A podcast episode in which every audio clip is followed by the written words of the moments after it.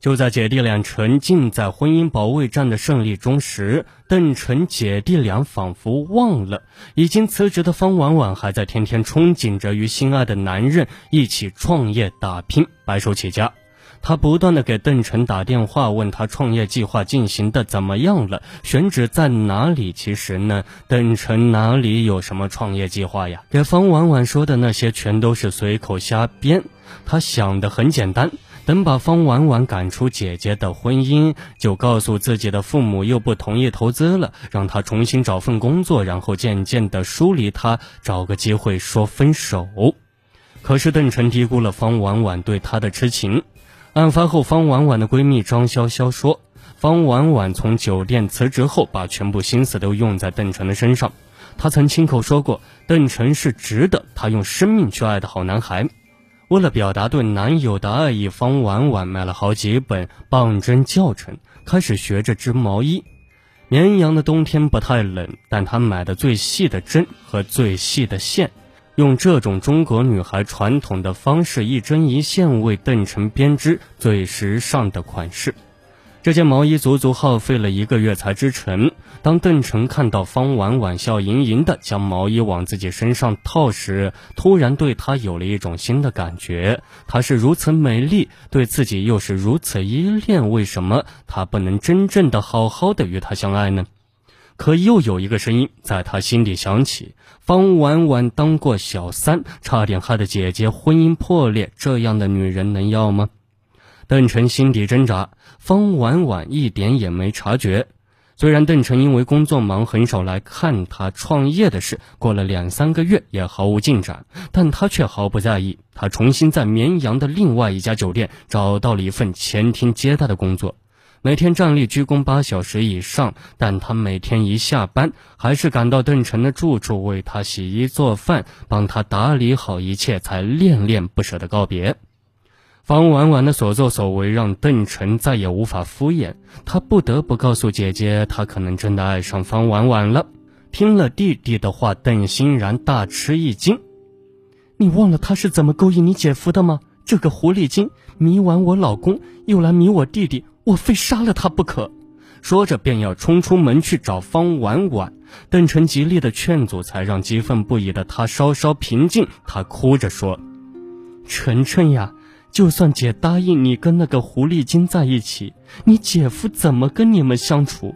难道你希望将来家里出现乱伦通奸的破事吗？走出姐姐家，邓晨的脚步越来越沉重。姐姐的话不无道理，他既然是个拆弹兵，又怎么能与炸弹安然相处呢？这段刚刚萌芽的爱情，不如就让它自生自灭吧。从那天起，邓晨不再接听方婉婉的电话。偶尔相见也只是冷淡敷衍，他的态度令方婉婉大惑不解。他不断恳求邓晨告诉自己究竟做错了什么，邓晨呢只能硬起心肠不理他。二零一四年的二月七日晚上，方婉婉约邓晨到人民路的一家茶楼喝茶。邓晨不堪内心的折磨，决定将事实和盘托出，让方婉婉死心。当他把姐姐如何得知姐夫出轨，自己如何卧底、如何拆弹的过程一五一十说出来时，方婉婉面如死灰，眼泪哗啦啦淌了出来。等邓晨说完，他哆嗦着嘴唇问：“原来你们是一家人？原来你给我送的花，说过的情话都是假的？”邓晨沉默的点点头，他站起身说。但我已经买了，没什么事的话，我先走了。他径直走向门去，不敢回头看，但身后的方婉婉却发出歇斯底里的哭喊：“邓晨，我恨你，我恨你！”二零一四年四月二十六日晚上，邓晨接到酒店同事张建华、李海涛的电话，约他到春熙路一家餐厅吃夜宵。邓晨呢如约而至，却发现方婉婉也在。他尴尬的想回避，方婉婉却冷冷的说：“是我让他们喊你来的，吃顿饭也不肯吗？”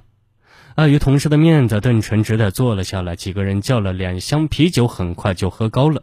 喝到大约十一点，张建华和李海涛以为邓晨与方婉婉还有情话要说，便知趣的离开了。两位同事离开后，邓晨便准备送方婉婉回家。行至花园酒店附近时，方婉婉称头晕走不动了，便把她扶进酒店，并开了一间房。没想到一进房间，方婉婉竟抱着他亲吻起来。当时他的神志已经不太清醒，就与他发生了关系。不知过了多久呢，邓晨才猛然惊醒。方婉婉坐在他身边，拿着手机悠悠地说：“邓晨，只要我打一个电话。”就能告你强奸，你等着坐牢吧！